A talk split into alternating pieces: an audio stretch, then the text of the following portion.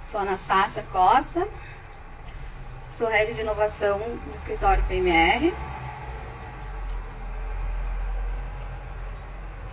E estou aqui hoje para participar da live junto com o Gustavo Studbrack.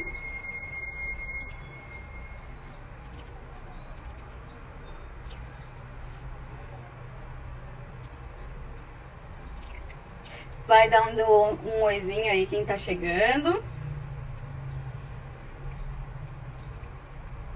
Um, saudades, pessoal do escritório tá aí. Quem eu não tenho visto há muito tempo. Com saudades de vocês. Olá, pessoal. Vamos chegando, sejam bem-vindos. Esperando o uh, Gustavo chegar. Estou mandando o link aqui para ele para participar da nossa live hoje, que tem a proposta de ser bem descontraída. Uh, saudades de vocês. Bem descontraída, sem querer dar aula no Instagram, para falar sobre o, essas duas, esses dois ramos, né, do, do título da live e, e enfim, e o que, que um profissional queira atuar no, nesse ramo, um, por onde que ele teria que começar para buscar a qualificação na área. Um, então, só para já continuar enquanto o Gustavo não entra, uh, eu sou advogada, sou head de inovação do escritório PMR. Um, fa atualmente faço pós em Direito Digital e atuo nessa área no ramo de inovação, tecnologia e transformação digital. Uh, é um ramo bem uh, incipiente ainda no direito, né? Ainda sem muito na verdade, uh, tanto o direito digital quanto o direito das startups não são nem matérias, né? Um, matérias próprias, né, do direito. Uh, independentes, né? Porque um, são bem multidisciplinares, então eu me interesso muito, principalmente por causa dessa multidisciplinariedade da. Ó, chegou o Gustavo.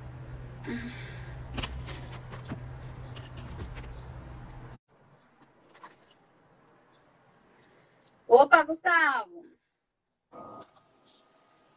E aí, Olá, tudo bom? E aí, chegou chegando então? Ah, eu tava, eu tava te ouvindo já uns um, um, minuto e pouco aqui, tu não tava me dando bola. Eu tô meio atrapalhada aqui, tentando posicionar meu celular e, e apertar nos botões, nas notificações. mas tá dando tudo certo, isso que importa. Que bom. E aí, Tá, eu vi que tava falando de transformação digital, então segue aí. Tô só, sou só eu tava mais ou menos falando a proposta da live de hoje, né? Que é falar sobre esses dois temas, né? Do título, que é o direito digital e o direito das startups, né? E eu tava me apresentando, e então eu acho que agora que tu chegou, tu podia ir se apresentando também pro pessoal, dar tuas credenciais aí. Tá bom. Não, sem muitas credenciais, né? Primeiro, muito obrigado pelo pelo convite. Eu estava até em outra live, estava falando que eu adoro eu vi que participar. Você em outra live. É, o Beto até aqui, Roberto Lopes, meu grande amigo, está aqui, ó, passa a noite com o Gustavo hoje. É, eu sou apaixonado por, por conteúdo, por compartilhar conteúdo, por é, consumir conteúdo. Então, para mim, as lives são. Eu adoro, adoro participar, adoro ouvir. Então, muito obrigado de verdade. Eu sou advogado, empreendedor aí. Ah, então, um bom orador, né, Gustavo? Sempre eu vou, acho que eu vou desenvolvendo, eu acho, com o tempo, né? Tem que ir melhorando sempre. Mas é, me incomodava um pouquinho, até sendo bem sincero, no começo desse monte de live, palestra e aula, me incomodava um pouquinho a tela. Eu sou muito da percepção do local, assim, de ver as pessoas, a reação das pessoas. Mas estou me acostumando cada vez mais e acho que essa realidade veio para ficar, né? E é um, um puta potencial, a gente pode falar com as pessoas e compartilhar conteúdo do Brasil inteiro, do mundo inteiro, enfim. Acho que isso aí veio, veio são dos, dos resultados, os poucos resultados bons desse caos aí que a gente está vivendo. Mas é isso, gente. Sou empreendedor, sou advogado, focado em atender startups, empresas de tecnologia. A gente tem um, um hub de inovação jurídica que é bem focado em soluções jurídicas também, em negócios para uh, ah, acesso à justiça, direito social, mas também ferramentas e outras tecnologias relacionadas ao direito. Nosso hub de inovação é esse que eu estou aqui. A gente tem o escritório de advocacia, que é o Slap Law, que é focado para atender startups e tecnologia, como eu disse, mas aí o Hub tem outras empresas e outros negócios que fazem parte desse ecossistema que a gente está criando aqui, com algumas verticais, uma vertical de educação, uma vertical de novos negócios, e tem uma, um braço também de acesso a investimentos, parceiros. Então, sou um, um inquieto aí do mundo jurídico, um cara que gosta de pensar um pouquinho diferente, tentar explorar novas áreas, e sou apaixonado por tecnologia, por óbvio, não, acho que não tem como pensar também muito em direito digital, direito de startup, se não gostar de tecnologia. Não, é impossível. É, não não é sou nada bom. Eu, por sinal, eu até vou dar uns parabéns. Eu te vi esses dias um post sobre. Estava tentando codar lá, ou estavas codando, né? Fazendo linhas de código. Eu não tenho essa pretensão, também não, não sou muito, não gosto muito, mas gosto da tecnologia, então da capacidade. Acho que tecnologia é o mínimo, né? Pelo menos. Eu estou bem metida. Bom, mas enfim, então aproveitando o assunto, então, direito digital e direito das startups, né? Uh, é meio que obrigatório uh, falar, introduzir esse assunto falando uh, do nosso contexto, né? Da revolução, a quarta revolução industrial, essa, essa realidade de digitalização né? e transformação digital em todos, praticamente todos os setores da economia e nas profissões, uh, e todas as, as, tecnologias que foram centrais, né, para esse contexto que a gente vive hoje, a questão do internet das coisas, né? A questão da, da inteligência artificial, que na verdade é bem mais antiga do que a gente pensa. Ao contrário do que a gente pensa, a inteligência artificial é, é bem antiguinha já, mas enfim, com a, com a melhora né, dela, né? E a exponencialidade das capacidades dos computadores, né? Dos softwares e uh, Big Data, internet, enfim. Todas essas transformações uh, nos trouxeram a esse contexto que a gente vive agora, né, Gustavo? E o direito muda com a sociedade, né? É o, é o direito, ele, aonde a sociedade vai, ele vai atrás. Então, considerando né, esse contexto todo, o direito teve que se adaptar e hum, buscar soluções uh, ou até novos meios né, de prestação do serviço em si ou de acesso à justiça. Então, é nesse contexto que surgiu um, o, o que se chama de direito digital, né? Que um, que é, é, um, não é um ramo específico do direito, porque ele é bem multidisciplinar, assim como a, o direito das startups, mas ele, enfim, tem suas peculiaridades, né? Começa uh, pela questão procedimental, né? Processual, de acesso à justiça, né? A, a, o, a, a justiça digital em si, né? Graças à tecnologia, hoje nós temos cortes online, nós temos processo eletrônico, né? processos digitais, as ODRs, que são as Online Dispute uh, Resolutions, um, e todas essas maneiras que facilitam o acesso, né? E a, até aceleram uh, um, o andar do processo, né? E, enfim, então começa por aí, né? A questão do direito digital eu acho que é uma área que começa por aí, a falar da questão do acesso à justiça, a questão procedimental, né, da justiça digital. E por outro lado tem a questão do direito material, né, e essas uh, novas, uh, essas novas, esses novos direitos, né, que tem que se assegurar diante desses contextos. Por exemplo, questão do big data, né, uh, hoje a gente produz muito dado, mais dado do que a gente produziu em qualquer momento da história da humanidade. E todos esses dados têm que ser protegidos, né? Eles são, enfim, são uh, direitos fundamentais nossos. Então, o direito digital também engloba a questão de proteção de dados uh, e a questão do direito e a internet, né? A questão da proteção da pessoa uh, que é, enfim, que tem a sua honra atingida na internet, né? Os limites, né, da internet, porque as pessoas acham que a internet é terra sem lei, mas não é. Que no Brasil nós temos o Marco Civil. E aí, enfim, tem essa questão.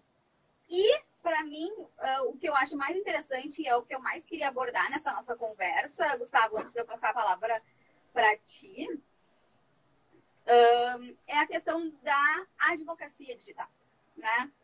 Do advogado digital. O advogado que está nessa realidade, né? Que pratica essa advocacia que é que as pessoas falam, o Richard Susskind, né, ah, com a obra famosa dele, referência nessa área, que é Tomorrow's Lawyers, né, os advogados de amanhã. Na verdade, o amanhã já chegou. É, ele até fala que há 30 anos ele estava falando isso, né, e ninguém levava a sério. E a realidade que ele previa 30 anos atrás é a realidade que a gente vive agora. E aí o advogado de hoje, então, ele pratica, ele se não pratica ainda, ele tem que praticar. Porque, enfim, ele tem que se adaptar a esse contexto e a essa realidade, né? Não só pela realidade da sociedade em si, mas pelo cliente, né? Porque o cliente, ele, é, ele tem essa realidade e ele, e ele tem novas exigências, uh, ele quer novas entregas, né? Uh, então, enfim, esse advogado pratica advocacia digital, advocacia do futuro, que não é futuro mais, é presente. Ele lida com automação, ele tem que ter outras habilidades que ele não tinha antes.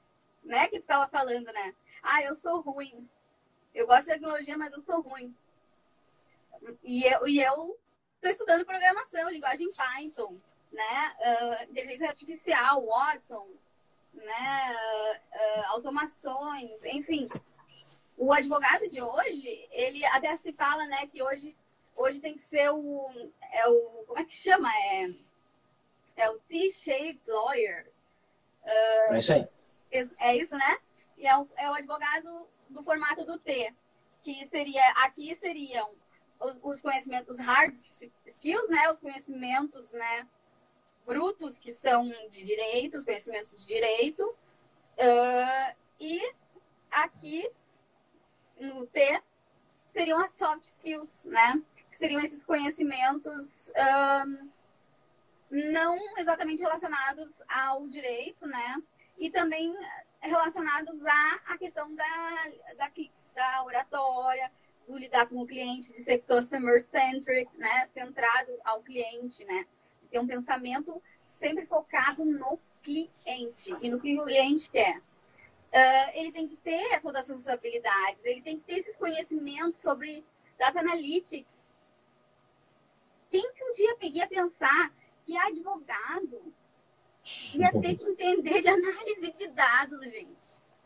Nunca, né? Tem que ter conhecimento, assim, mínimo sobre uh, computação, sobre uh, internet, sobre blockchain, né? Internet das coisas.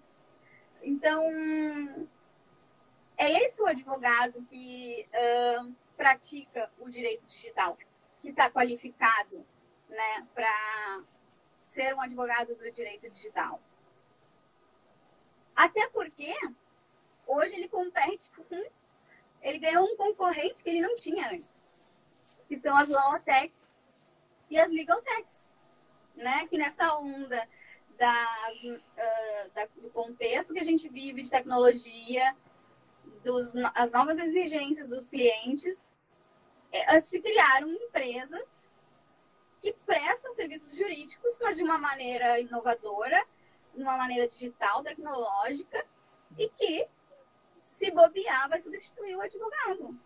E se ele ficar. Camar, é camarão que dorme, a onda leva, né? Aquela história. Ele vai perder para elas. Então, enfim, tem todas essas questões, né?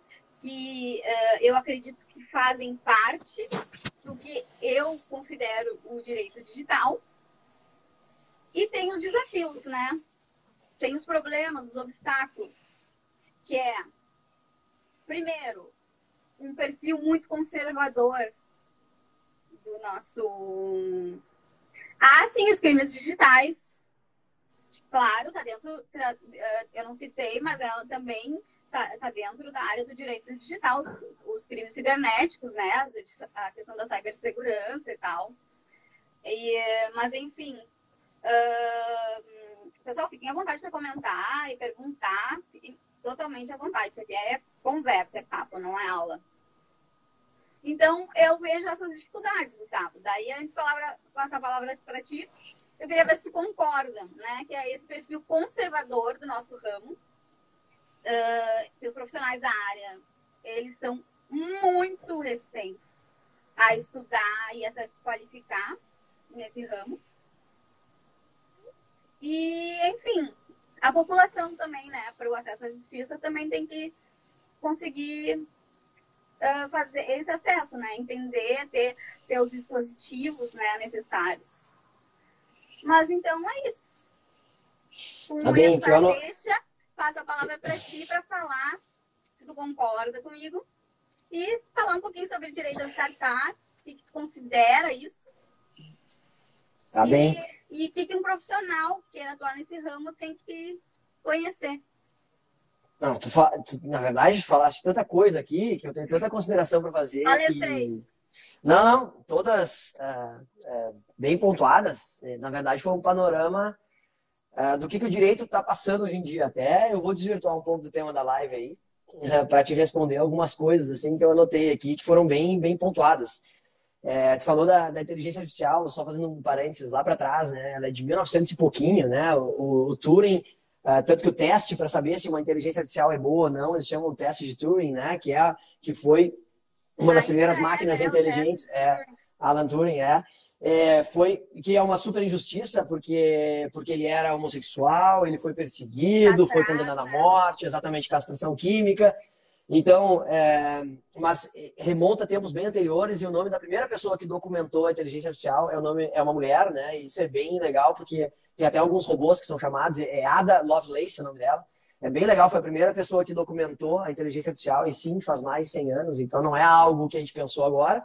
O que a gente consegue é executar agora, né? Todo mundo pensava, mas nos faltavam três pilares da, da tecnologia moderna, né? Da, da digitalização do mundo, são três pilares, né? A conectividade, então a internet, quando ela veio, ela realmente revolucionou, porque a gente pode conectar, a gente está conectado pela internet aqui, cada um. Eu estou no escritório, tu tá, não sei se em casa, no escritório, mas enfim, a gente está alguns quilômetros de distância.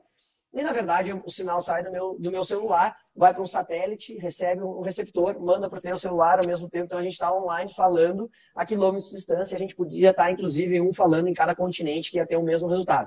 Então, é, o primeiro pilar é a internet. O segundo é a capacidade computacional. Então, nossos computadores, seus celulares, eles têm uma capacidade computacional gigantesca, né? Eles precisariam. né? Exatamente, é, né? A, a, tecnologia em 18 meses ela evolui. Uh, como é que é? Ela dobra a cada 18 meses e diminui pela metade o valor, né? O custo, o preço dessa tecnologia. Então a gente vê ela dobrando várias vezes. A lei de Moore, ou então a lei dos uh, retornos acelerados, né? Que está naquele livro uh, Organizações Exponenciais super bom o livro. Mas é isso. Em tese, todas as tecnologias, antes a lei de Moore era só para chips, né? Os chips eles diminuíam de tamanho e melhoravam a performance a cada 18 meses, diminuindo o preço.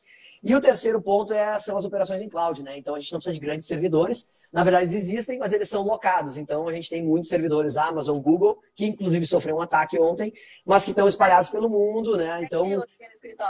É, quem, tava, quem usa o G Suite, que a gente também é, sofre com, com alguma queda dessa, que foi um crime uh, informático, né? Ou cibernético, tem uma discussão o que, que é crime informático, o que, que é crime cibernético, mas enfim. Ou crime computacional, né? Que eles falam no... Também. É, então não, não, não muda muito o ataque, né? É um ataque criminoso e isso é da nossa realidade de hoje em dia. Então a gente está falando aí, a gente fala uh, do nosso dia a dia e o nosso dia a dia é, são golpes de WhatsApp, são ataques ao Google, são vazamentos de dados pessoais. Isso tudo é dessa nova realidade digital, né? A gente vive o mundo digital cada vez mais uh, intermeado, né? A gente não sabe mais o que, que é o que, que é digital, o que, que é físico, e isso tende a se mesclar ainda mais. E aí, na operação física, nas nossas vidas físicas, a gente vai viver cada vez experiências hum, diferentes, né? A gente vai focar na experiência. Pandemia, né? Agora, isso só acelerou, né? É, exatamente acelerou muito né, a parte principalmente da, do desenvolvimento digital. A gente está cada vez mais dentro dos telefones, mais na internet, mais nos Netflix da vida.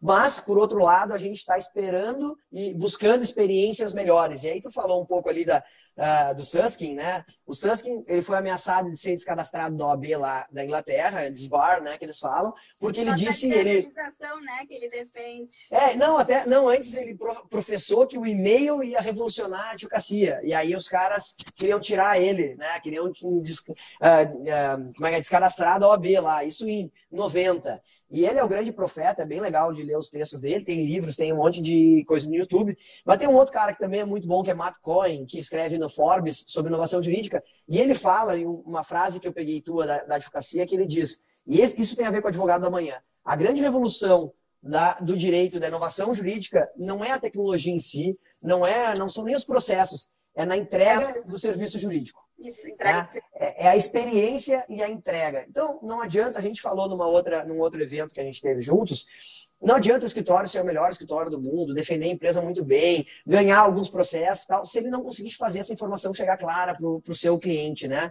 Porque o cliente hoje, empresa, ele quer dashboards, ele quer números em, em gráficos é, dinâmicos, né? Indicadores. Analytics, né? Ele quer isso em real time, ou seja, ele quer estar tá vendo dia a dia, ele quer que tenha projeção de jurimetria, cara, quantos por cento eu, eu preciso continuar brigando, quantos processos eu tenho que abrir mão aqui. Então, isso faz parte dessa entrega jurídica que mudou. Hoje, pô, eu compro tudo, eu compro no Rap. Né? Ele quer visual, isso. Ele quer enxergar, ele quer saber o que, ele está comprando, ele quer saber qual é o contrato de honorário, ele quer. Só que ele não quer ler aquele texto de antigamente. Então, claro que isso muda de cliente para cliente. Tem, se tu trabalha com uma, um, sei lá, com uma indústria de oil and gas lá, né? Uma empresa trabalha, cara, lá petrolífera e tal, os caras, eles têm mais, mais uns contratos mais tradicionais, eles têm aquela linha bem formal de trabalho e tal. Mas, cara, você está trabalhando com empresa de tecnologia, é um outro formato, é uma outra comunicação. Então, tu tem que ter essa, essa sensibilidade de saber o teu cliente. Eu acho que tu falaste ali de, de Customer Center, né? Que é o, o, princípio, inclusive, do design thinking, né, de é pensar com a cabeça do cliente, ser empático o suficiente de pensar no cliente, é isso. É entender, cara, quem é o meu cliente, como é que eu me comprometo, como é que eu me correspondo com aquele cliente. Não adianta eu querer atender startup e usar terno e gravata, ser todo formal, exigir que o cara marque hora com a secretária e tal. Cara, não vai funcionar. Não é, é. Não é essa interação né, é, que ele está né, esperando. E outra coisa que o Seskin fala, né, que é a questão do mais por menos, né? Que, enfim, é um, até mais relacionado aos departamentos jurídicos, às grandes empresas, mas ele diz que se aplica também às empresas menores. Mas é a questão de que a gente tem que achar outras maneiras de prestar esse serviço, de cobrar esses serviços, de prestar esses serviços, porque uh, cada vez mais a gente tem que fazer mais, entregar mais por menos tempo, né? Exato. Né? Valor. Não, tu, tu disseste bem ali a questão do cardápio de opções está muito grande, né? Então, hoje, um serviço que ficava só na mão do advogado, hoje ele pode ser entregue uma parte por uma legal tech que faz jurimetria, uma parte por uma legal tech que faz, uh, sei lá, otimização de fluxos, uma parte por uma legal tech que faz uma contratação pontual de advogados, como tem esses marketplaces jurídicos, principalmente fora, né? Que eles chamam de ASLP, que é Alternative Legal Service Providers, são empresas de consultoria grandes que fazem alguns dos serviços jurídicos para as empresas. Então, assim, Contratos contratos, gestão de, de, de, pessoal, demandas pontuais específicas. Então, na verdade, os caras tiram toda a parte jurídica, deixam só o core da operação que precisa ficar dentro da empresa, o resto tudo é terceirizado. Então, isso muda muito o nosso cenário, porque antes o advogado era, é um problema jurídico. Aliás, veio uma notificação, manda para o advogado. Cara, pode fazer uma notificação administrativa, que não precisa nunca chegar no advogado, pode pegar uma legal tech que já lê, já prepara uma defesa administrativa, já dispara. Já faz então, um acordo. Exato, já olha se é caso de acordo ou se é alguma questão uma CND que ficou faltando, ele já manda para um outro setor. Já... Então, assim, a gente deixou de ser aquela figura, tudo que era jurídico cai no advogado, para pensar, cara, tem algumas coisas que tem que cair no advogado. Então isso afunila muito e a gente precisa, nessas coisas que ele precisa do advogado, a gente precisa entregar valor. Então, antes o advogado ganhava dinheiro por fazer repetição de peça de qualquer jeito, por só mandar qualquer um na audiência e tal. Hoje não. Hoje, grande parte dessas demandas podem ser feitas por terceirizados, por robôs, enfim. Beleza. O que, que não pode? automações gestão terceirizada, enfim, o que, que não pode? Ah, essa defesa aqui específica, ou esse acompanhamento, e aí entrando na parte da startup. Cara, essa vivência de startup, saber quando o sócio briga, saber quando o capital é, semente tem que entrar no, no, no, no negócio, quantos Exatamente por cento ele troca. O Flávio está falando aí. Sobra tempo para o advogado pensar na estratégia, né, também. Não, ele precisa. O advogado, na verdade, ele deixa de fazer essas outras tarefas para realmente gerar mais valor no que ele efetivamente faz. Então, quando um advogado senta com o cliente, o cliente quer conversar, ele quer conselho, ele quer que volte a ser aquele advogado, e tu falaste do Suskin lá, o Suskin divide em quatro etapas, que eu nunca me lembro exatamente as quatro, mas a primeira é o advogado totalmente boutique, customizado, que era aquele advogado que era, ah, tinha o padre, o prefeito, o médico e o advogado da cidade. Eram as quatro as pessoas importantes, né? e o juiz, né? E tinha o juiz. Então, o, o, o, que é o advogado lá do, que também está no Piero Calamandrei, lá junto com eles, os juízes, é, cara, é aquele cara, aquela figura clássica, o Rui Barbosa e tal.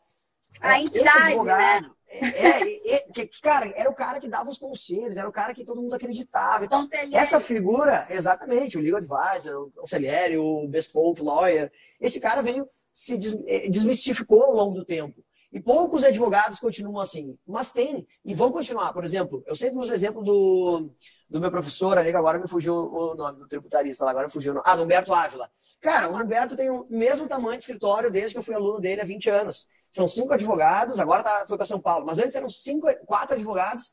O cara não, ele não precisa de e-mail, ele não precisa de nem de WhatsApp ele precisa, porque o cliente vai mandar um pedido de parecer pelo telefone, ele vai fazer um parecer de não sei quantas laudas, impresso, carimbado, num envelope, lacrado e vai entregar e vai comprar uma fortuna. Mas ele é um, né? Esse, esse cara customizado é um. O resto, todo aquele massificado, aquilo vai ser um robô que vai fazer, pode até ser um escritório que faça isso. Mas o escritório, para cobrar por esse serviço, ele vai ter que cobrar por esse serviço. Então é o mais por menos. Ele vai dizer, cara, eu faço essa, esse lote de 10 mil processos aqui. Faço, tudo tranquilo. Né? Mas eu vou te entregar números, com dados, com métricas, eu vou te dizer quais tem que fazer acordo, quais a juíza caiu naquela comarca, eu já sei que eu vou perder, então aqueles lá a gente faz acordo. Então, mesmo massificado, vai ter que ter uma inteligência por trás. Senão, não faz sentido ser mais advogado. E é esse o ponto que tu bem trouxeste ali, que, é, que acho que foi o Flávio disse. O advogado volta a ser uma profissão que, que tem importância como uh, estratégia, como inteligência de negócio, e não só Exato. mais um advogado é a conhecer o negócio, né? Porque, assim, um, até então, é, é, é, muito difícil conhecer algum advogado que realmente entenda, né, de negócio, de gestão, de planejamento estratégico, de finanças, de, enfim, de... Uh, contingenciamento, né? Enfim, e agora sobra, sobra tempo, não só sobra tempo, mas um, se tornou então agora outra exigência, né? Porque um, uh, o advogado, então, ele, como ele vai fazer essa entrega, como tu estava falando, que o cliente quer, ele tem que conhecer o negócio do cliente do, de cima a baixo. Não, exato. O Flávio perguntou aqui, vamos ver o que, qual foi a pergunta para a gente. Uh, não vejo perigo para os advogados 5.0. O segredo é parcerias com startups, o escritório ter uma equipe com uma visão de tecnologia e direito. Exatamente. É isso aí. Aliás, é, é um ponto Aquele muito. Que tentar fugir, que tentar resistir, não vai, não vai sobreviver, infelizmente.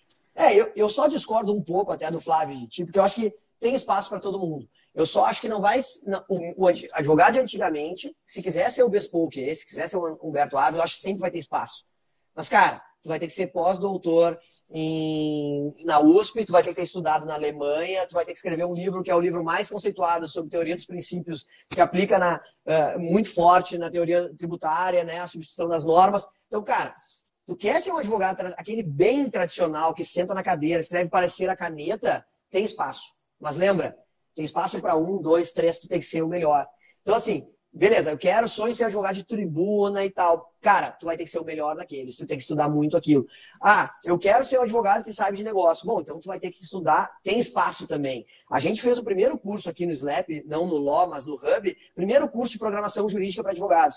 Curso gratuito, sem vagas para programação em Python.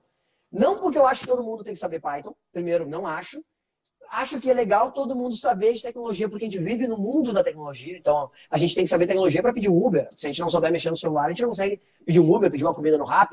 Esse é o ponto. Não consegue trabalhar é. no dia a dia, então. Exato.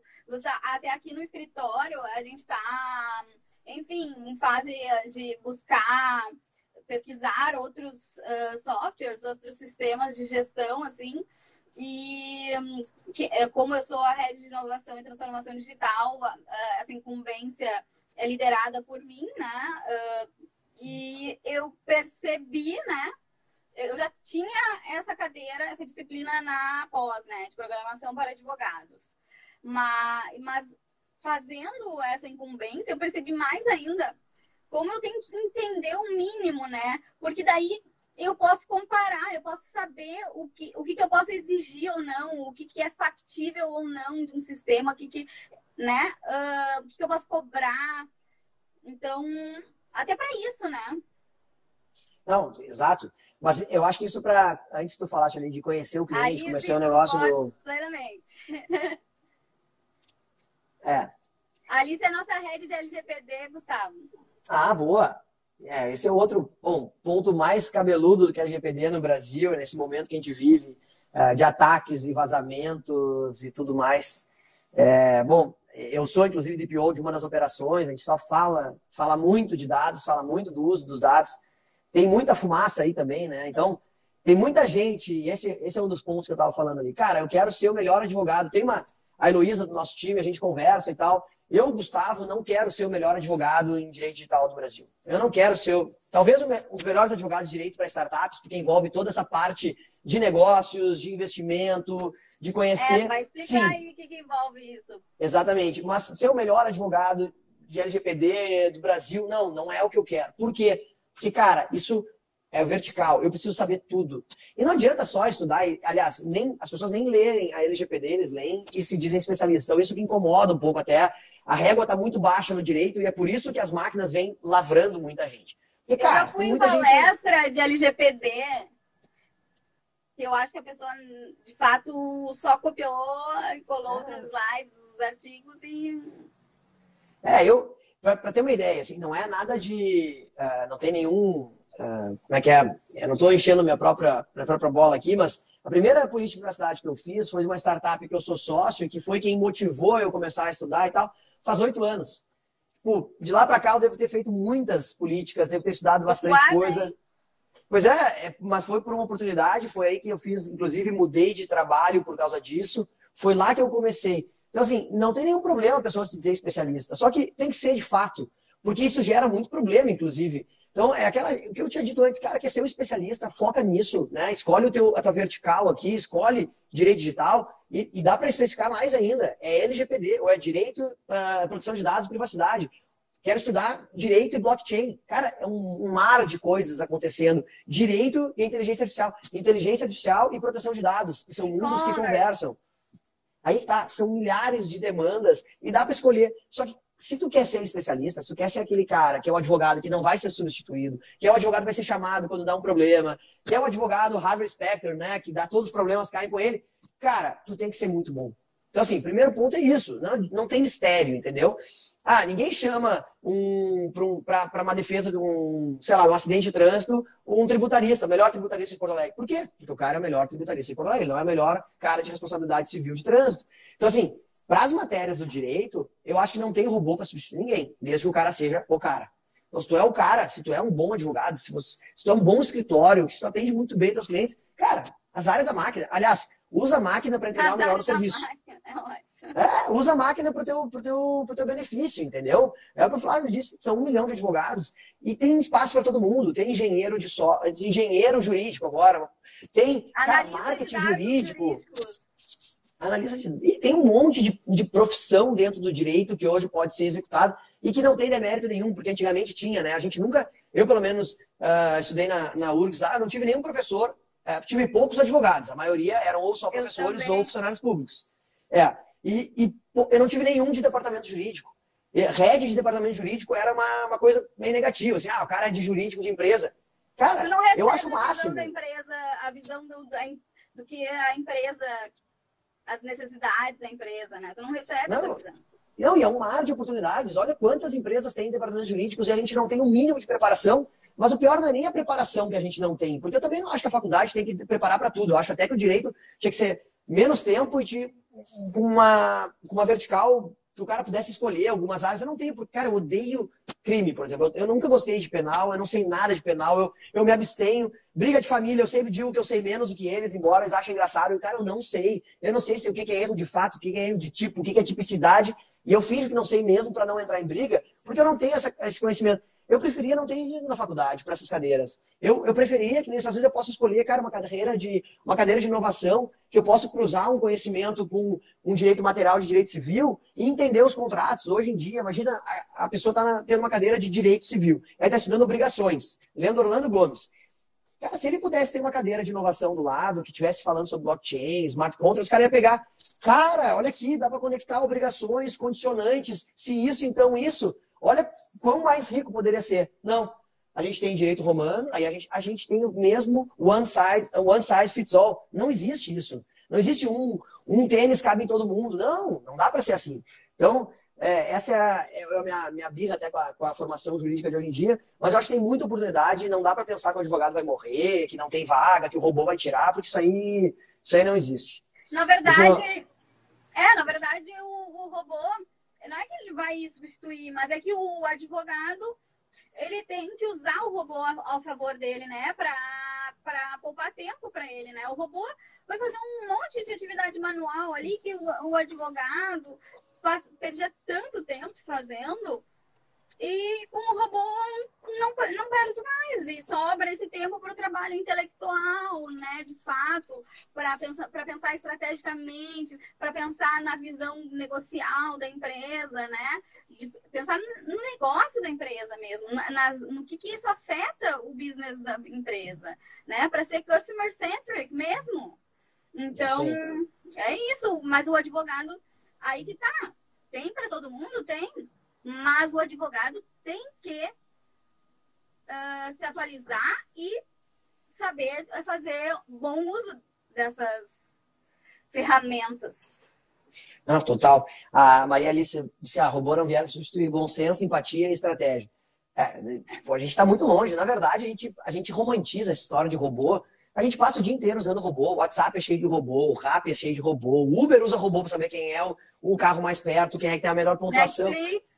Netflix para escolher, o, o Instagram, assim, agora possivelmente vai aparecer muito mais. Quem está assistindo nossa live vai aparecer muito mais os nossos perfis para quem assistiu a live. Então, assim, a gente romantiza demais esse, esse, esse ponto dos robôs, da inteligência artificial. Mas, de fato, cara, criatividade, empatia, bom senso, liderança. Até ouvi uma boa esses dias, ah, robô nunca vai ter vulnerabilidade, que é uma das capacidades né, de se entender vulnerável. Esse ano foi o ano que mais nos transformou em seres vulneráveis, né? A gente achava que estava no comando do mundo, pensando em desastre ambiental e, cara, veio uma crise sanitária jamais vista, parou o mundo, faz 10 meses que o mundo está parado e, e, cara, ninguém esperava, então a gente é vulnerável.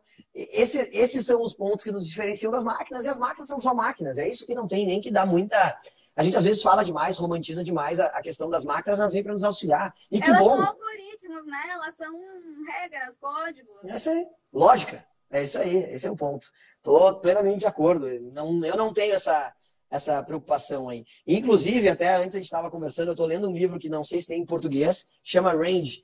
Uh, por que, que, os, por que, que os generalistas, que sabem bastante coisa, uh, triunfam sobre os especialistas, em, em regra? Por que, que alguns por que os empreendedores e esportistas e tal, vários deles que fizeram vários esportes acabam se destacando num e sendo muito bons e tal, para tirar o mito de que o cara tem que ser muito especialista também. Isso que tu disseste, ah, conhecer um pouquinho de programação, conhecer um pouquinho de marketing, um pouquinho de finanças, é bom para a gente, né? Então, uh, recomendo quem, quem quiser ler esse livro, o nome é Range, né? bem, bem legal esse livro para tem um pouco de abrir a cabeça, assim, né? Porque os advogados têm muito essa mentalidade, cara, é isso aqui que eu aprendi na faculdade. Cara, esquece a faculdade. A vida é uma jornada constante de aprendizados, de adaptações, transformações. Então, Até porque esquece. eu não aprendi advocacia na faculdade. A advocacia, é.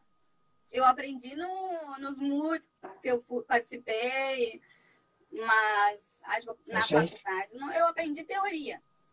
Mas ah, então, Gustavo, e sobre o direito das startups, então? Uh, como é que ele entra nessa história toda aí? Tá, vamos, vamos lá. Uh, a gente falou do Google, né? Uh, Google, Microsoft, sei lá, vamos pegar Rappi, Airbnb, Uber. Cara, todas essas são empresas, todo mundo, Amazon, todo mundo já viu lá fotinho da garagem, do primeiro escritório. Cara, todas elas começaram como startups. O que quer dizer isso? Por que é uma startup e não uma empresa normal? Então, tem algumas definições, e tem vários dos papas né, da, da inovação, do empreendedorismo dos Estados Unidos, tem algumas definições, mas é basicamente uma empresa nativa digital que nasce para uh, ah, mudar o mercado num ambiente de alta incerteza, com grande potencial de escala. Ou seja, eu posso replicar esse modelo sem replicar o custo. Ou seja, numa curva, né? numa curva de crescimento, eu começo a crescer o meu alcance sem precisar necessariamente crescer o meu dentro lá de custos. Então, eu posso, com um custo relativamente uh, parecido, alcançar muito mais gente. Então, esse é o potencial. Por isso que o Google é o que é o Google. Se o Google tivesse que ter uma operação tradicional, ele teria que ter quase, sei lá, 500 milhões de pessoas trabalhando para eles, ao invés de ter algumas centenas de milhares, talvez, que tenha no mundo inteiro, sendo que é a maior empresa, a segunda maior empresa, a terceira maior empresa do mundo. A Amazon também, o Facebook também. Tem uma, uma frase lá do, do Zuckerberg, se o, se o Facebook tivesse que fazer a moderação de todos os conteúdos postados no Facebook uh, ah, para evitar agressões, crimes virtuais tudo mais, precisaria de uma coisa perto de 100 mil, 150 mil pessoas só para fazer essa moderação. Isso para ver o tamanho do negócio. Eles, eles alcançam 7, sei lá, acho que tem 5 bilhões de contas ou 4 bilhões de contas do Facebook, contando Facebook e Instagram. Cara, olha o potencial disso, sendo que é uma empresa que nasceu digital, uma empresa que é pequena proporcionalmente. Então, isso, isso é uma startup. Tá, beleza. Mas isso mostra que a gente vive num mundo dominado pelas startups. Primeiro ponto. Então, assim, pensar no direito das startups como algo que ah, é só para aquela galerinha jovem, tu atende só o pessoal da faculdade, de bermuda. Vale tá, difícil. Exato, puff e tal. Inclusive, eu estou de bermuda hoje, advogado de bermuda. Mas. Mas é uh, ping-pong. É, exatamente. Puff verde, escorregador, cara, isso existe. Isso existe para criar uma experiência do funcionário boa. Mas não quer do colaborador, do sócio, o que for. Mas isso não define o teu negócio. O que define o teu negócio é essa capacidade de escala, é de operar numa velocidade grande, é de ter a capacidade de pivotar muito, então trocar de, de, de caminhos ao, ao, longo da jornada várias vezes. Ambiente de pura incerteza. Como diz, né? Se for para errar, erra rápido. Erra rápido. Começa, é, erra rápido, erra pequeno e erra, é, erra frequentemente, né? De, de erro em erro eu vou indo ao sucesso. Então tem muito disso. O que, que eu preciso fazer para atender startup? Bom, o primeiro ponto é que eu preciso falar a linguagem dos caras. E aí tu falaste ali a questão da, do Head de Inovação. Se tu é Head de Inovação e eu também, numa das cadeiras que eu ocupo, eu sou Head de Inovação, cara, se eu não souber o que é um RP, se eu não souber o que é um sistema uh, legado de tecnologia, se eu não souber o que é uma API, né, um, um canal de integração de sistemas, é se eu não souber se eu não souber o que é um robô de, de automação, se eu não tiver noção do CR, então, cara, eu não vou conseguir conversar e não vou conseguir contratar. A mesma coisa funciona com startup. Eu, como advogado, eu não preciso dizer para o meu cliente se aquilo foi, uh, se a gente tem que criar uma, sei lá, uma regra de diluição de capital no acordo de sócio, eu tenho que criar. Cara, eu só vou dizer para ele, olha, meu velho, se entrar um investidor aqui, ele vai diminuir a tua porcentagem nas tuas cotas. Tá bom, tá explicado. Eu não preciso criar termos, eu não preciso dizer que conforme, olha, fulano, conforme a lei das SAs, ou conforme a instrução, normativa 588 da CVM, o teu capital de risco, cara, ele não quer saber isso. Então, assim, é, essa autoridade não funciona para esse tipo de pessoas porque eles querem praticidade, simplicidade, eles querem entender também muito do que está acontecendo. Então, é toda uma comunicação diferente. Eu preciso conhecer do negócio do cliente, tu falaste muito bem antes. Cara, se eu não conhecer startup, se eu não conhecer tecnologia, se eu não conhecer quais são os ecossistemas de inovação, se eu não souber quem são os players mais relevantes, por exemplo, cara, quem é que é contador que atende startup em Porto Alegre? Bom, eu tenho dois ou três. Quem é que é os caras que fazem programação uh, desenvolvimento de MVP e tal. Cara, eu sei dois, três. Ah, mas por quê? Porque tu demanda os caras. Não, porque acaba que eu conheço um cliente, contrata, o outro contrata. Então, para prim primeiro ponto, assim, para ser um advogado de startup, os caras têm que viver esse mundo de startup. Então não adianta. Networking, né? E entrar nesse mundo, né? Tu tem, tem que conhecer. Exato, tem que conhecer as pessoas. Tem algumas vezes chega um founder aqui, o cara é de negócio, o cara tem dinheiro, e diz, cara, eu quero desenvolver uma plataforma assim, assim, assado, e, e cara, eu vou fazer rápido e tal. Tá, e aí, e cadê teu sócio de tecnologia?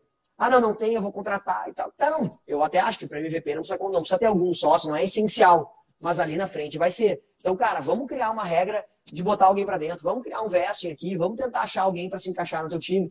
Traz um cara de tecnologia, ainda que não seja o cara, mas seja alguém que saiba contratar a tecnologia. Então, é, essas percepções, isso é percepção de negócio, que eu acabo dando insights e o nosso time todo aqui, porque é do dia a dia dele. E ele quer essa comunicação, ele quer essa parceria, sabe? Então, é um pouquinho diferente daquela bolha da advocacia. Cara, eu recebi uma notificação num processo, eu mando para o advogado, não quero nem saber, pago só a fatura, não quero nem saber do processo. Não, não a tua startup. Que seja parceiro de negócio dele, né? Exatamente. Entregue valor, indique quem é o fundo, indica. Esses dias um cara me perguntou, cara, qual é o melhor. Uh...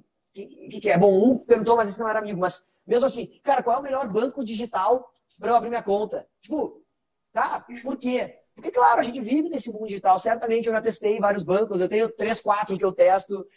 Então, assim, tu tem que viver esse mundo. Não adianta eu, eu atender startup eu não saber uh, o que, que são uh, meios de pagamento, arranjo de pagamento, que, né, que eu não saber o que, que é um e-commerce, qual é, o que está por trás do e-commerce. Então, o primeiro ponto é conhecer o negócio, conhecer a tecnologia, conhecer desse mundo, né, desse ecossistema em volta. Então, esse é o primeiro ponto para atender startup. E acho que é talvez o mais importante. E o segundo e aí as pessoas ficam muito bravas comigo, até, cara, tem que saber de direito. E tem que saber de várias áreas de direito que são relacionadas ao direito de startups. É, é também multidisciplinar, né? É societário, é, é digital. De funding, é questão de prestação de serviço, trabalhista, né? Também tem algum trabalhista, né? Tem Exatamente. Muita, muita coisa aí, né? Não, não tem como.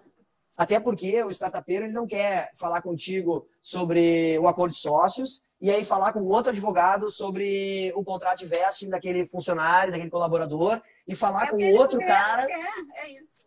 Exatamente. Então, assim, cara, eu posso até não saber a demanda dele. E acontece. Tem vezes que a demanda é tão específica, cara, o cara é, é uma startup, a gente fez várias coisas, mas o cara trabalha com sondas de mineração. Cara, não faço nem ideia se ele pode explorar o solo a quantos metros e tal. Mas o que, que eu vou fazer? Eu vou ter que trazer alguém especialista para ajudar a atender esse cara. E normalmente eu vou fazer a conexão. Então eu vou atender junto, eu vou trazer essa expertise, mas eu sou o braço jurídico da startup. Então tem muito disso, de resolve, sabe? Não cria problema para o startupeiro. Tem duas considerações ou, ou, perguntas aí, vamos ver. Vamos ver aqui agora aí. Ah, o Dani, grande Dani, nosso ex-colega de. É, tempo, Dani? É, já é o sócio lá da Andrade Maia, o cara que toca operação no Nordeste inteiro. Daqui uns dias ele tem até uma sala aqui na, sala, na sede grande aqui, vamos ver. Uma sala na frente ali, né? Eu incomodava o Dani. É, o Dani é um baita advogado, gente. De contencioso, especialmente. Vamos ver, aproximar pessoas que possam ajudar é algo muito importante, talvez as atividades mais bacanas do negócio, certamente. E isso uh, a gente As conexões, né? É muito legal. É, eu presenciei muito, embora há pouco tempo de Andrade Maia, mas eu via muito o Danilo, que é o, o sócio lá do Andrade Maia, fazendo. O dono de um escritório de advocacia hoje faz muito networking. Aliás, não existe como ter um escritório de advocacia que não dá certo, uh, que dá certo sem fazer networking, sem estar no meio, sem ser uma pessoa uh, que se expõe bem ou mal, que seja alguém influente né, no, no, mercado. Então, sim, essa conexão, esses networks são muito importantes. E aí eu falo em geral, não só para empresas startups. Exatamente. Relações. Quem atende empresa precisa ter relacionamento, né? Vocês aí atendem, né? Então, certamente é, tem um relacionamento muito bom, muito próximo, né? De respeito, de confiança muito grande com, a, com as empresas. E é a mesma coisa. Só que, claro. Inclusive, tu... a minha filhada, que ainda está longe de fazer faculdade, mas ela está assistindo aqui. Olha. Se inteirando do direito do future law, o direito do futuro, que na verdade é do presente. Isso que é uma pessoa que está se adiantando. É, isso aí. Ó, tempo de maturação no negócio startups. Cara, depende. É, muito sem paciência. Não, é, como todo negócio, não tem milagre. Tem empresas que dão muito certo, muito rápido, mas normalmente existe um histórico por trás. Então, aquela fábrica do futuro... também o founder, ele é técnico, né? Ele tem, teve uma ideia e, eh, enfim, ele não é muito bom de business, né? Normalmente. É, isso, isso atrasa, tem, acontece, né? Acontece, principalmente em centros de tecnologia, tem dois, três engenheiros como sócios, a solução é um fenômeno, mas os caras não conseguem tirar do papel porque falta um, um feeling de negócio. Mas a, a, regra normalmente é o contrário, né? Normalmente falta as pessoas de tecnologia, especialmente no Brasil, e sobra pessoas de negócio, vendedores e tal. Inclusive, por isso tem muita startup que não entrega, promete, vende, mas não entrega e tal, mas que faz parte. O ponto é, se quiser ter uma jornada muito ascendente, muito rápido, com muita entrada de capital, investimento, normalmente gente vai olhar, o fundador já fez outras entradas saídas, ele já fez outros negócios, então ele tem um selo de qualidade. Ele apresenta o PowerPoint para um fundo e o fundo põe milhões, porque o cara tem um track record, né, que a gente fala. Então, assim, se eu criar uma startup hoje, eu possivelmente vou levar lá os 6, 7 anos, se eu for muito bom, que eu vá conseguir ter. Se o produto for bom, a ideia for boa, a execução for boa, tiver um time bom, cara, 5, 6, 7, 8 anos para conseguir ter uma saída, fazer alguma coisa relevante. As pessoas têm muita pressa, ansiedade, é algo muito, muito presente, né? Especialmente na juventude. É, mas é, não é assim. É o nosso perfil millennial, né? Também, né? Ansiedade, imediatismo. Exatamente. Exatamente. Vamos ver, tem mais perguntas aqui. Vamos ver, o assunto. Ah. Uh, vamos ver, sensacional. Olha aí o Roveda. E aí, bom, tá bem, tá em São Paulo, tocando operação lá, né, do escritório. Tá bem, muito bem. E, bom, acho que era isso da, per da pergunta, da minha participação de startups. Tem mais outra provocação aí? Eu é, isso aqui. daí entra até dentro do que eu comentei, que das novas formas de contratações, né? Que uh, se nessa questão da mudança da realidade, mudança da realidade do cliente, Uh, também se buscou uh, tentar, uh, por exemplo, uh, timesheet. Timesheet é um negócio que não, é quase que inoperável, né? E aí se buscam métodos alternativos, né? De cobrança, de billing, né? E às vezes é pela... Um, pegar uma parte da empresa, né? Participação. É, esse, é, esse, esse Bom, são temas, agora, temas super espinhosos para o final da é live. É bem polêmico esse tema. É, o, o billing, sabe que tem bastante polêmica no mundo, né, sobre o billing. Nos Estados Unidos, a, a, crítica violenta ao billing, primeiro porque eles dizem que tem um conflito de interesse, né? Quanto mais tempo eu levar para te entregar a tarefa, mais eu ganho. Então, é algo, parece que contra-intuitivo e até tem um conflito de interesse. Sim, o Mas, é, é a premiação é, pela demora, pela demora é. tarefa. Exato. Mas, por outro lado, o que, que, que a gente tem feito, o que, que eu tenho recomendado e tenho uh, dado algumas consultorias é, uh, tudo bem, a gente não cobra por hora, não se cobra por hora. Mas para chegar na precificação, tu vai ter que ver a hora. Então, assim, é um contrassenso, porque se por um lado eu estou demonizando a forma de contrato em que eu cobro por hora, eu vou, de, eu vou fazer uma, co uma cobrança por entrega, né? Só que eu vou precisar precificar essa entrega. O, o número de horas que tu acha que vai gastar. Pois é, eu, mas eu aí tá, te dizendo que é um papo espinhoso e não estou contrapondo nada, porque a gente tem feito alguns processos de adequação LGPD, por exemplo, a Lei Geral de Proteção de Dados, e quem já fez um processo de adequação de quer processo que seja, ou projeto que seja, por exemplo, pode ser um projeto de compliance trabalhista, projeto de compliance digital, projeto de adequação à lei de anti-lavagem de dinheiro. Todos esses são jornadas. E, e na jornada, eu, e aí eu estou dando depoimento, é muito difícil. Pois é, mas aí é muito difícil. Então, nesses casos, o billing começa a fazer sentido de novo. Então, por isso que eu te falei que é espinhoso, mas é porque às vezes tu não sabe o que, tu vai achar quando tu começa a cavar. Então, tem algumas coisas que uh, a gente tem que colocar, assim, métricas estimadas de horas de trabalho, que acaba voltando um pouco pro billing. Então, eu acho que o billing, como regra, no mundo não funciona. No Brasil, ele nem chegou a ser a regra, ele é mais ou menos, é meio a meio não, e tal. escritórios maiores, assim... É para consultivo, né? Consultivo funciona bem, mas é aquela história, é sempre um contrassenso. Pô, eu tô pagando, tô premiando, quanto mais o cara demora.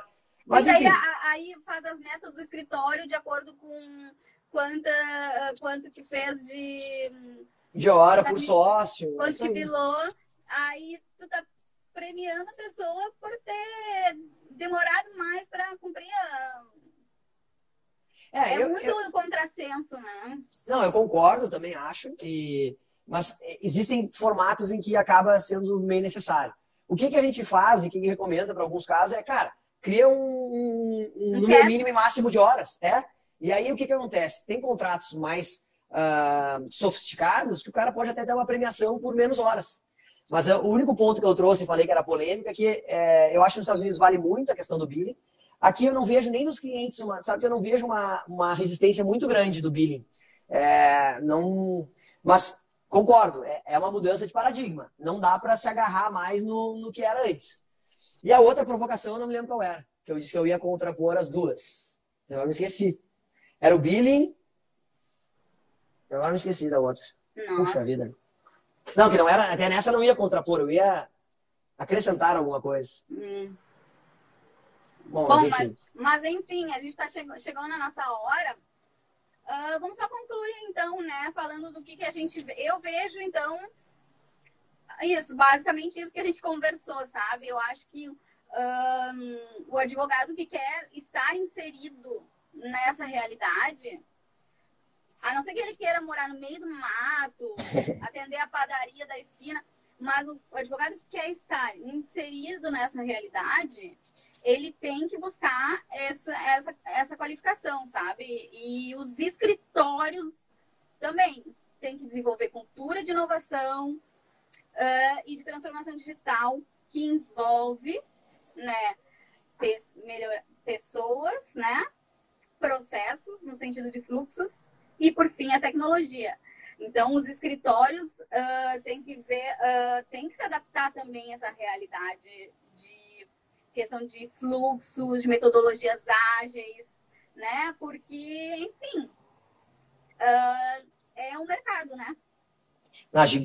É, agora tu fechou com chave de ouro, a cereja do bolo. A gente fez até uma live com o pessoal do, do Agilidade no Direito. Eu acho que isso é uma transformação que tem que acontecer também, ser mais ágil nas entregas, ter escopo determinado e tal. Vale muito a pena checar lá o material do pessoal da Agilidade no Direito, porque é isso aí. A inovação se faz com pessoas, mentalidade, depois processo, tecnologia. E eu por, ouvi por uma esses dias. A tecnologia. É, eu ouvi uma esses dias até de uma rede de inovação bem grande no escritório, que se acrescentaria o D de dados. Então, é, pessoas, processo, tecnologia e a parte de baixo, porque é um triângulo, né? A parte de baixo seriam dados que são para todas as áreas, porque pessoas também são dados, né? A gente também pode medir performance. Processos também são dados. Também, puro dados, ineficiências, números, viabilidade financeira. E a tecnologia também são dados, porque tem que saber se funciona, né? Não adianta ter um monte de robô que não funciona, gastar dinheiro em tecnologia que não serve para nada, usar sistema cheio de funcionalidade que tu não usa. Então, isso vira custo. Exatamente. E custo, custo encarece a tua entrega. E quanto mais caro tu tá, mais vulnerável tu tá para uma troca. Então, acho que essa constante de buscar diminuir custo. E a gente só diminui custo olhando dados, né? Então, Cara, eu, eu gostei muito desse acréscimo. Vou te, vou te. Depois eu te mando a fonte para tu manda, olhar também. Manda, gostei. Porque eu acho que faz bastante sentido. Então, pessoas primeiro, sempre. Pessoas estão tá no topo da pirâmide. Negócios fazem com pessoas, para pessoas. É, processos, claro, processos ineficientes são um problema. Eles geram custo, geram demora. E hoje em dia o mundo não quer esperar, né? Se os millennials não querem, também os outros também não querem, nem os baby boomers aguentam mais esperar. Né? E a tecnologia está aí como meio, tem que usar a valer, tem que usar tudo mas tudo medido por dados. Então, falaste muito de data centric, data driven, é isso aí, a gente tem que olhar o mundo Cultura com dados. Data driven total. Exatamente. É Gustavo, brigadão, viu, pela participação. Sempre bom conversar contigo. Conversa flui bem demais. Tu é... é enfim, é muito bom conversar contigo. E muito obrigada pro pessoal que participou da live. Agradeço a companhia de vocês. E é isso aí. Então, Valeu. estamos à disposição. Quando alguém quiser falar sobre esse assunto, se eu e o Gustavo amamos falar sobre isso. A gente pode ficar horas, né? Exatamente. Desculpa então, tá. se eu falei demais aí. Roveda, tá Gustavo, Maria Alice, o Flávio, quem contribuiu aí, quem, quem participou. Obrigado todo mundo pela, pela presença aí. Quiserem me achar uh, no Instagram, é só olhar no, no Slap lá, deve ter algum lugar que eu tô tagueado. Ou então, GM Sudbrac aqui no Instagram. É só me chamar se tiver qualquer dúvida, qualquer consideração, qualquer crítica. Enfim, estamos sempre a postos aí. Dani também, agora que eu vi aqui, valeu pela presença. Contem Tem uma coisa sempre. que eu gosto de prosear é sobre isso. Então, boa, tá. valeu PMR boa aí de novo pela parceria. Boa noite para ti, boa noite para todo mundo que ficou aí. Tchau, valeu, tchau, gente. Uma boa noite. Bom final de ano para todo mundo. Tchau, tchau. Valeu.